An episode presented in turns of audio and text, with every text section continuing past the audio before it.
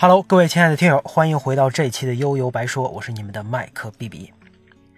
前几天啊，跟同事聊天我才意识到，原来世界杯没几天就要开始了。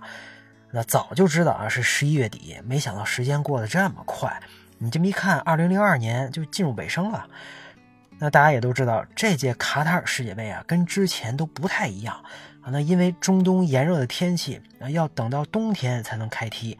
那这也导致各大联赛为了世界杯不得不压缩赛程，那球员受伤的几率也大大提升，对吧？你这也确实有不少球员就是这么倒霉啊！这天天都有新闻，就倒在倒在了世界杯的大门前。那最惨的，那可能还得是罗伊斯吧，是吧？一到大赛最后就受伤。那当然还有其他的什么乱七八糟的消息啊，什么卡塔尔足协跟国际足协的 PY 交易。卡塔尔工人遭受的不公正待遇啊，甚至死了多少多少人，还有好多人要什么那挂横幅、拉标语啊，支持平权、支持同性恋啊，各种正确吧。那卡塔尔也有话说呀，你每个国家都有每个国国家的文化，你们也也得尊重我们呀，那不能什么标准都你们定啊。这国际足联赶紧提醒你们呀，上卡塔尔是去踢球的，别多管闲事儿，也别让你们家属出去没事瞎晃悠。你人生地不熟，出了事儿可这没人管你啊。大概就是就这意思啊。那这么多因素聚集在一起，可能啊也确实预示着这届世界杯会有让人意想不到的结果。那不管现在怎么样，世界杯呢，在我的意识里边，还是挺纯粹的三个字，尤其是小时候。我呀，是从一九九八年开始关注的法国世界杯，啊非常早了啊。这在之前就真没什么印象了，也不是没印象吧。这个在之前还没进入足球这个坑哈。那我记得非常清楚，当时呢，中央五台每天晚上都都有一档节目叫《法兰西之夜》，应该是这名啊。这个主持人不是张斌、韩乔生，就是张斌跟刘建宏。那因为有时差，再加上上学，那基本呢我是没机会看直播的，所以每天就通过这档节目了解当天战况。就这个啊都不敢光明正大的看，得等，经常得等我爸妈晚上出去遛弯儿哎，才偷偷打开电视机，每次就看那么二十分钟、半个小时，差不多啊。那时候电视也没复杂，非常老。很老的那种电视，开机就亮屏，一共八个台，倒也行啊，这效率极高，避免时间浪费。要不然现在这智能电视，你开开机还得先看广告，啊，这真的就已经很满足了。那周末的时候呢，赶上直播啊，那就看一会儿。这个我记得荷兰一比零赢阿根廷的那场啊，博格坎普最后时刻进了一场，进了一个非常精彩的球，那个就是看的直播，印象深刻。那最后决赛呢，是法国对巴西。我跟我姐跟我弟一直熬夜到三四点钟开踢，啊，那看完之后天都亮了。那最后法国在主场三比零大胜巴西，如愿以偿的捧得了大力神杯。呃，你要只看这三比零的比分啊，以为巴西是不是就是个弱鸡呀？那可其实啊，这罗纳尔多加里瓦尔多加罗伯特卡洛斯加卡福贝贝托等等啊，赫赫大名，懂的都懂。双方啊也是打的有来有回，要不是齐达内通过角球率先破门，这后边还真不知道怎么着呢。那最后佩蒂特的进球也是靠巴西大举压上之后偷了个反击啊。这比赛的实际内容啊，往往比比分更精彩。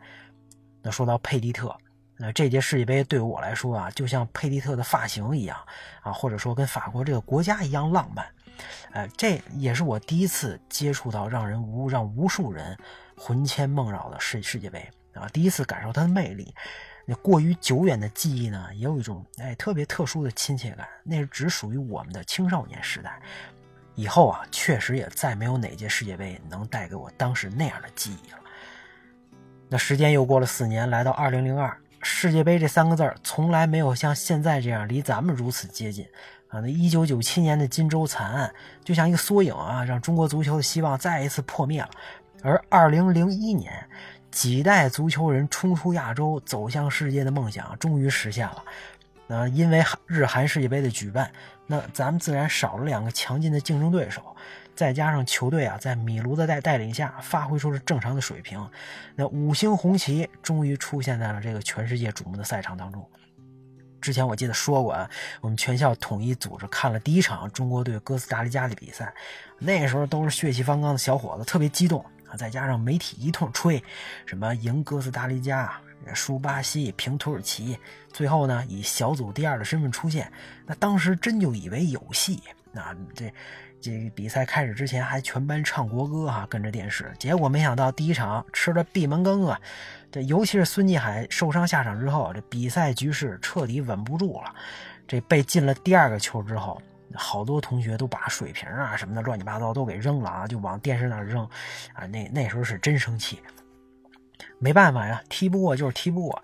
你最后后边这个零比四输巴西，零比三输土耳其。折腾半天，原来咱们才是那个被拿出来祭旗的啊！那不过就算是这样吧，这已经是中国足球的突破了。你当时觉得没什么，可是这批国足球员竟然真的成了我们最后的巅峰。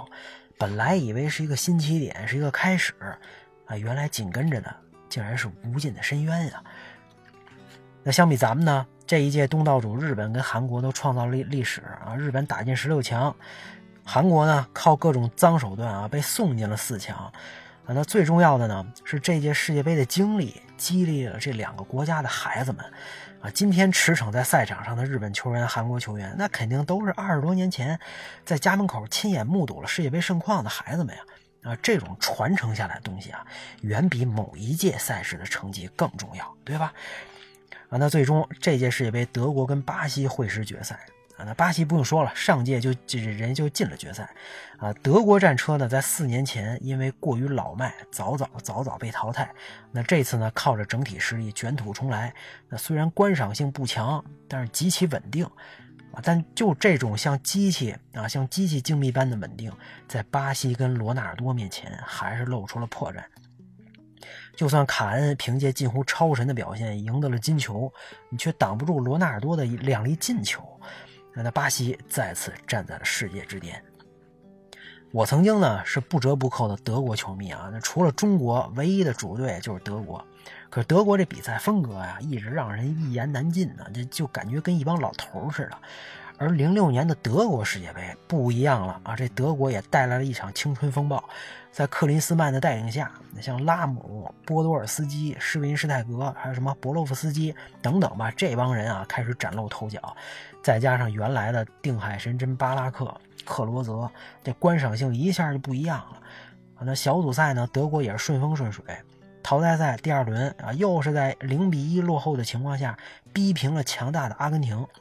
啊，最后把比赛拖入点球大战。我这场当时夜里看的直播啊，这克罗泽头球进球之后啊，我把手里这垫子吧还是什么呀都给扔了，动静闹得好像挺大。这我记得我妈应该还起来骂了我几句啊。那甭管怎么着吧，反正都是到都到了点球大战了，那谁赢也就不用说了啊。论点球，德国就问还有谁？那像卡恩给莱曼的鼓励，科普克的小纸条，也成了这届世界杯绝对的经典。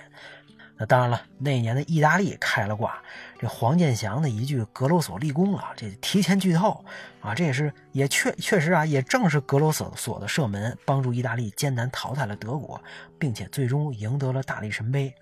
啊，那说到这儿，这黄健翔在意大利对澳大利亚最后的解说，成了中国体育解说界啊谁都无法回避的重大事件。当年就有网友给改成了金属乐，我记得啊，电脑里应该还留着呢。那后来那更是难免成为各种鬼畜的素材。你甭管是压力过大，还是撂挑子就不想干了，还是真的对澳大利亚加入亚足联不满，或者就是对澳大利亚这国家有什么偏见。无所谓啊，反正以后咱们是不可能再听到这样的解说了啊！这可能也就是一个时代的绝唱。一九九八、二零零二和二零零六啊，正好贯穿了我的学生时代啊。那这就是对我来说印象最深刻的三届世世界杯。我当时啊，几乎记得所有的进球啊，几乎记得所有进球的人，记得所有比赛场次的比分啊，也记得那一个个经典的画面。而从二零一零年开始，可能因为北京已经开了奥运会，可能因为自己那年年年底开始参加的工作啊，这一切的感觉都变了。这届世界这届南非世界杯啊，我我还记得呢，应该就是德国又一次在淘汰赛战胜了阿根廷，啊，这次是四比零大胜。可是笑到最后的呢是西班牙人。南非作为东道主，没有闯进淘汰赛，也算是创造了历史。还有就是球迷手里拿着的这个这个这个什么乌乌祖拉是吧？听说也是 Made in China。那二零一四呢更离谱，因为孩子出生，我几乎就没怎么关注世界杯啊，一场球没看啊。但也就是这次，德国七比一羞辱羞辱了巴西，格策在决赛一停一射，不但帮助德国连续三连续三届啊三杀阿根廷，更是让日耳曼人捧杯。那作为德国球迷的我，突然有种躺赢的感觉。那当然，咱们其实也知道，当你根本就没看球，甚至都没怎么关注新闻的时候，你还能说是谁的球迷吗？对吧？你已经离足球很远了。而二零一八年的俄俄罗斯世界杯呢，我唯一看了应该是法国对阿根廷，最后又是法国一场大胜。阿根廷呢，还是那个走不到最后的阿根廷。我看了一下两边的球员啊，竟然只认识梅西跟迪玛利亚，但是姆巴佩就是在那届横空出世的啊。那二零一八年对我来说，确实已经离足球世界太远了。那之前也聊过，今年年初呢，因为各种原因，我把足球又好好的补了补课。但对于世界杯，我真的反正没有太多的感觉。说实话，我更期待什么呀？我更期待这次在卡塔尔世界杯场外发生什么事儿，什么抗议、拉横幅、斗殴、跟当地文化冲突啊，有什么来什么。这是纯属看热闹，不嫌事儿大。我知道啊，对于我来说。永远也回不去那个单纯看球、单纯就能享受足球快乐的年代了。那最后呢，不管自己的心境怎么样，还是希望这届世界杯能够踢得精彩，能够带给球迷快乐。当然，还有一个重要的因素啊，这些球员们咱不要再受伤了。希望伤病远离所有的运动员吧。关于我的世界杯记忆，今天咱们就说到这儿。如果你对世界杯这三个字也有自己想说的话，也欢迎在留言区留言。咱们今天就聊到这儿，大家拜拜。